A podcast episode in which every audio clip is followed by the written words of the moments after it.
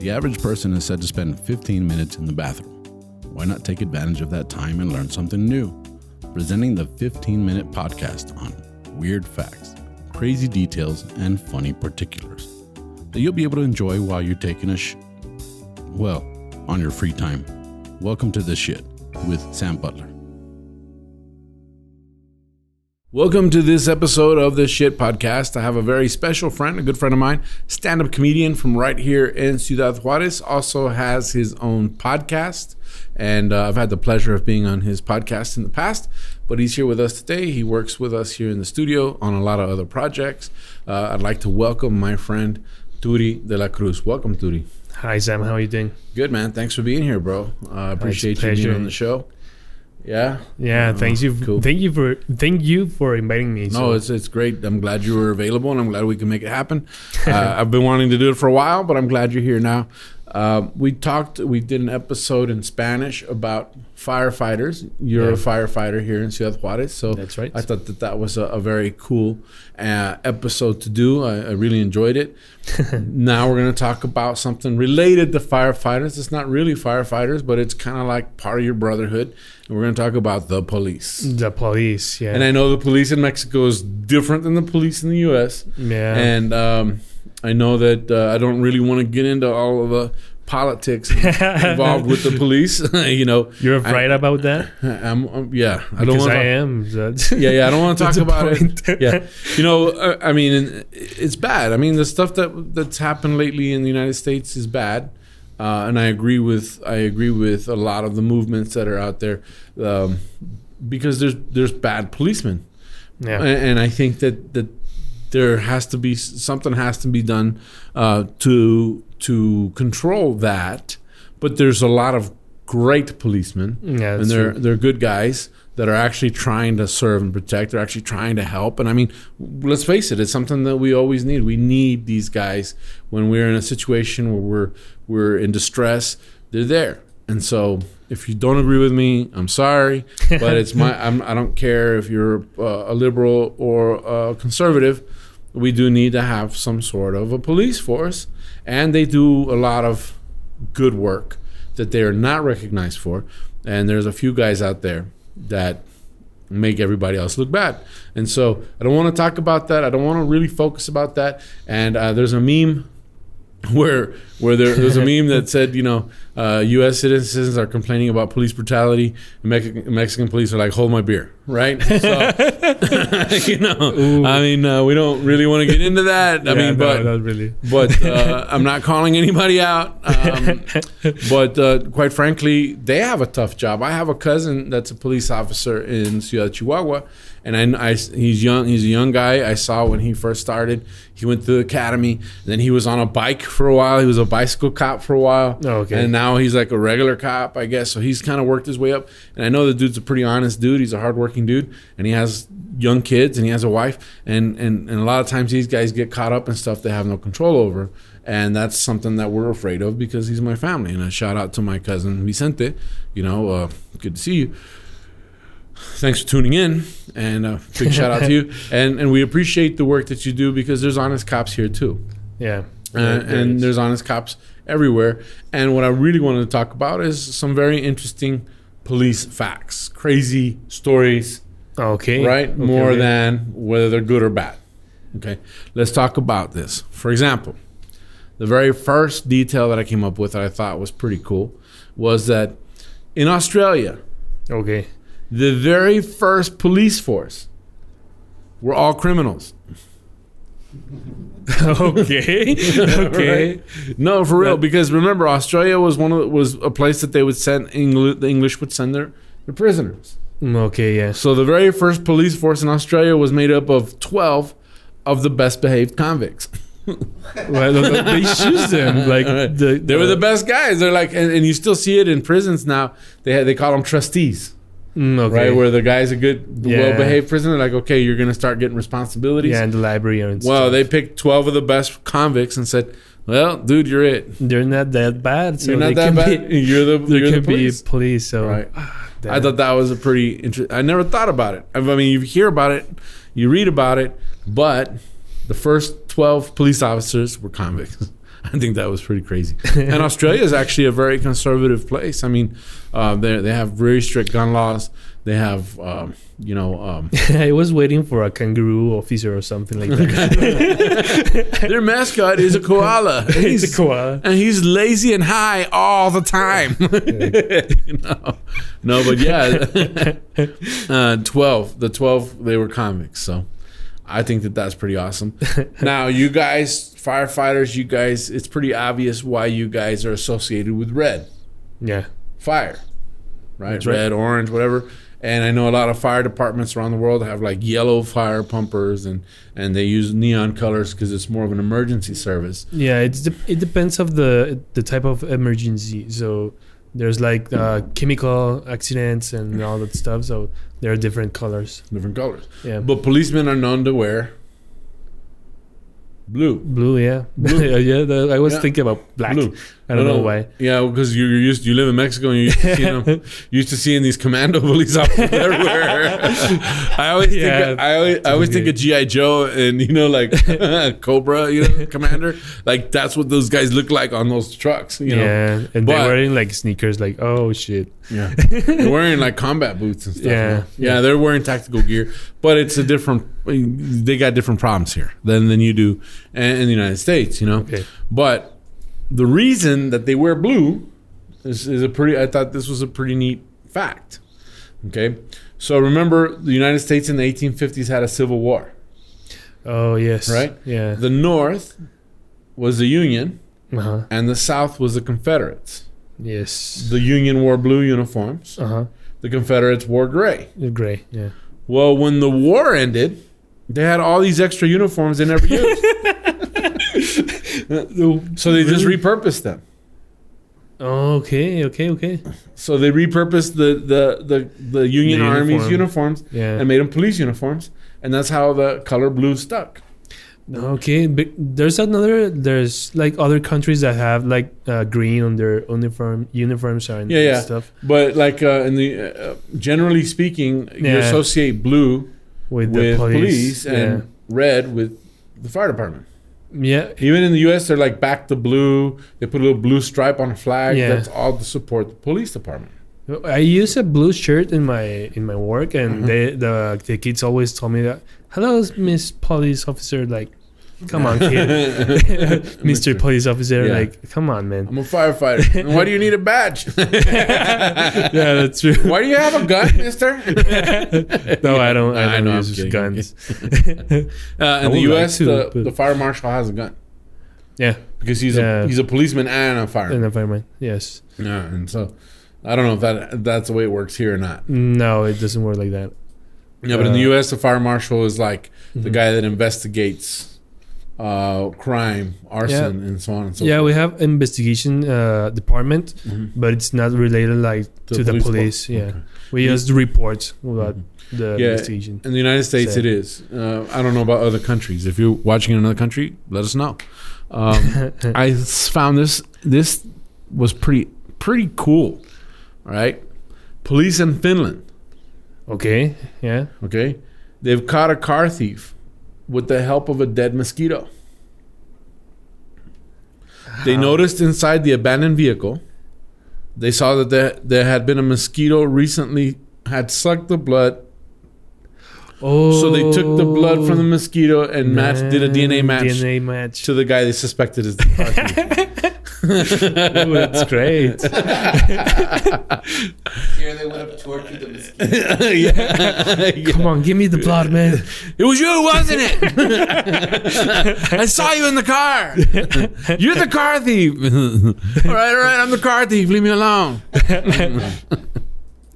They, they didn't think about the mosquito just uh, bite someone else, then fly to the car. Maybe, but then they're going like, how could? What's the chances that we think you stole the car and that mosquito has your blood in it? Oh, that's kind Right? of true. Yeah, That's insane. but oh, okay, that's that's true. But a, but a, good- but a good lawyer could probably go. That's circumstantial at best. Yeah, yeah. That mosquito could have bit him, and then he was standing by the car. You know, it just doesn't prove anything. But I thought that was pretty cool. now, there's a guy, a policeman named Bob Geary. Bob Geary. Okay. Bob Geary hated having a partner. He was like, I don't want a partner. I, work alone. You know, the, I don't know if, uh, about you guys, but we all know a guy that's just like, I, I want to work by myself. I don't want anybody to mess with me. Yeah. Let me do my job. So he used a dummy, like a mannequin, as his partner. He was like, I'm Did- riding did around. had a name or something? Yeah, wait. the,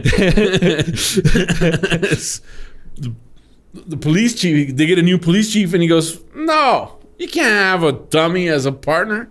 I'm not, no. So, without them knowing, they put on the referendum, like on a vote, um, that he that he could put have a dummy as a partner, and it passed. Really? So for the for the last seven years of his career, his partner was a dummy. like like a like a mannequin, on. right? And the mayor, when the guy retires seven years later, decided to have Officer Geary Day, which is they gave that guy his own. They gave the guy's dummy his own day. You know, nice. So- Hey, how do, do I- they he celebrate? snuck it in there, and they, they they voted and it passed. So he was like, "I'm cool." okay. So I don't know where Marion County is, but the Marion County Sheriff's Office Okay. Okay. They launched this full fledged investigation because one of their officers was eating a sandwich, Okay. right? Or was about to eat a sandwich. Everything normal Right. now. And and he turned his back and somebody bit his sandwich. Ooh, And this okay. pissed him off so much that he launched a full blown investigation as to who bit his sandwich. right? Only to find out that it, he actually had bit his sandwich himself and forgot he bit his. What what year was it? uh, 1974. Oh, okay, I have that since. Yeah, like there was no cameras. They concluded that the officer had forgot he took a bite of his own sandwich. Come on. For real. I don't know if this is true. This is stuff I found on the internet. I think it's fun. I think if it is true or not is really relevant, but I do think that this is a pretty that was cool- paid with taxes, man. that was paid with You should launch an investigation of misappropriation of taxes. yeah, it could be. Oakland police. Oakland, California. Okay. right? They spent two hours trying to convince a mentally disturbed gunman to come out of a house. So, what happens is, guy shoots a gun, right? Okay. And another guy runs out of the house, and he tells police, "My brother's in there, and he's got a gun." So they surround the house, Okay, that doesn't sound good. and they're saying, "You got to come out of the house." And he goes, "This is my brother that's in there," right? So the, the the guy is sitting there telling him, "My brother's in there." They're negotiating. They're trying to negotiate. They're trying to make contact, and then finally his brother shows up from somewhere else, and he goes, "I'm not in the house. I'm out here." Oh, So shit. apparently, this is a mentally disturbed man that shot the gun and then ran outside and said his brother was in the house. but there was And there was nobody. no nobody was in the house. the house, come on. Right. So they took that guy. This is 1974. It took him to the to the hospital after that. you know? Okay. Okay. There's a guy named Andre Stander. He was a police officer from Okay. South Africa. I thought this was pretty cool. Um, and there's apparently a movie called Stander. Now, and now, now I got to look it up because I got to watch it. Okay. Well, Andre Stander, a South African police officer, robbed almost 30 banks. Sometimes he would rob the bank during his lunch hour. like, okay, I have 20 minutes. Let's and rub it and then he would return to the crime, the, the, the, the scene of the crime as the investigating officer. Oh, shit. Damn. He's like, hey, nope, got no leads. he was caught, but then he escaped.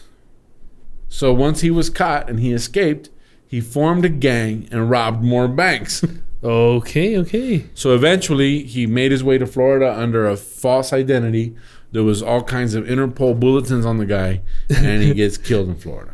Oh So- shit. But apparently, there's a movie called Stander. Now I gotta watch this movie. I googled Yeah, Andre Stander. sounds I was looking in front, and they said, "Yeah, there's a movie about the guy. He did this." So that's gotta. Yeah. I mean, hopefully, it's a good movie, right?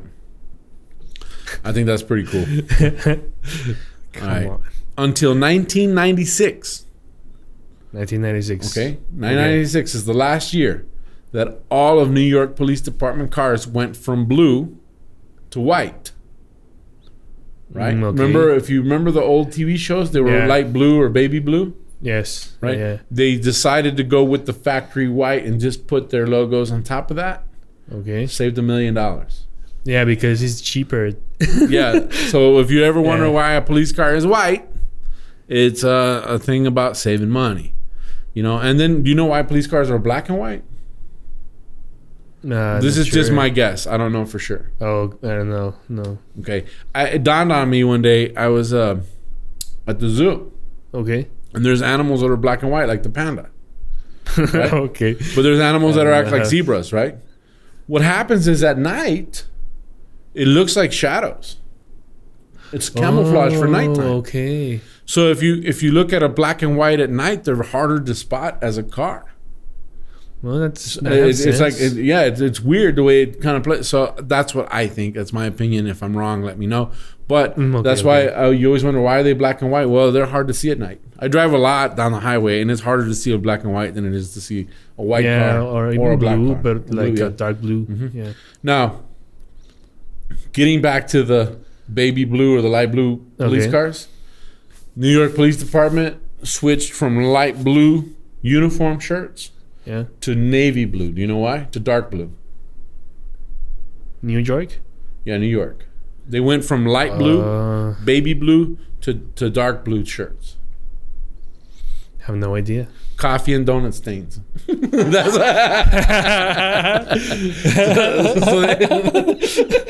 okay. For real, that's one of the details that I found. They said, "Hey, Okay, yeah. by the way, they were replaced with dark because they could hide the coffee stains."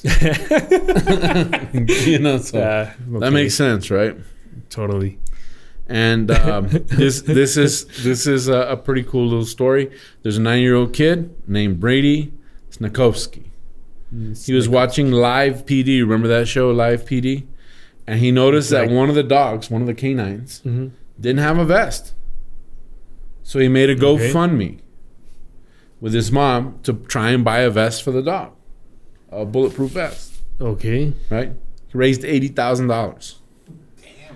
and they used that money to create an organization which is used to help police dogs. So that Mm, kid okay. had an idea. He said the dog needs a vest, and he raised eighty thousand bucks. Oh, That's pretty cool, right? Yeah. And now they have an organization that does that. So I think that's pretty cool. And we're gonna wrap this episode up with this detail. I thought was insane. I think it's the coolest thing ever. I would Okay. probably do the same if I ever make it famous. Um, I think this is what I would do. Elvis Presley was an official captain of the Memphis Police Department, and he even had a dashboard police light for his car. Okay, Okay. okay, yeah. So he had a, a dashboard police light, and he was a captain of the police department in Memphis, and uh, he was known for pulling people over Okay. and lecturing them on safety before giving them an autograph and letting them go. Here, listen here. Um, put on your blue, blue suede shoes. complete experience, though. Right? Wouldn't that be awesome? Like you get pulled over. I, I, Steven you Seagal. won't believe who pulled me over. Yeah, I got his signature. Yeah. Yeah. like Steven Seagal was on a show called Lawman, and he was a policeman in Jefferson County, uh, Louisiana, which is part of New Orleans. It's like the West Bank Ooh, and Metairie nice. and all that stuff. And he was on that TV show, and it was crazy because the dude's tall. He's like six four, uh, Okay. right? And he's a captain also in the police department Oh, cool. and and they would be walking and they had, they were following him around. This show is called Lawman, and dude, they wouldn't even like fight with him. They're like, "Oh my God, it's Steven Seagal! Yeah, okay, you can take me. Hey, hey, dog, can I get your signature?" You know, it was like the, cra- it was the craziest thing to watch that dude be a cop. You know, so I can see, yeah. I can see how Elvis. Pre- I mean, could you imagine getting pulled over by Elvis? Like, ooh, you're like, ah, fuck, and then it's like, Oh, hey, yo, yo, yo, hey, speed. Uh, Cool. that would be great. Cool. Yeah. You know, we, we know he was in the military, so it doesn't it, it makes sense that he could be a police officer. And with that, we wrap up this episode of the Shit Podcast about police. Um, guys, uh, hopefully everything sorts itself out. Uh, there is some reform that needs to happen with the police departments in the United States and in Mexico and in the rest of the world. Um, I feel for the victims of uh, police brutality and. Um, but I also feel I have friends that are police officers, and I know that they're good people, and uh, they put their life on the line for us and other people. So um, it's a tough subject, but thank you guys for watching this episode. They, you can follow my friend Turi on social media as Uh, you can follow me as El Turicata. You want me to Turi spell Kata. it? Yeah, uh, you can if you like. Okay, that's E L T U R I C A T A. Yeah. That's the El thing. Turi Yeah. And my name I is. was, I was uh, uh, training that for this. You were pre- you were preparing. How do I say it in English? Yeah. But El Turicata, and I am Tu Amigo Sam, and it's not a two, it's uh, a TU Amigo Sam on all social media. And you can find me as Está Cagado Podcast on all platforms for podcasts. Thank you guys for joining us. That wraps up this episode of The Shit. Y'all have a good one.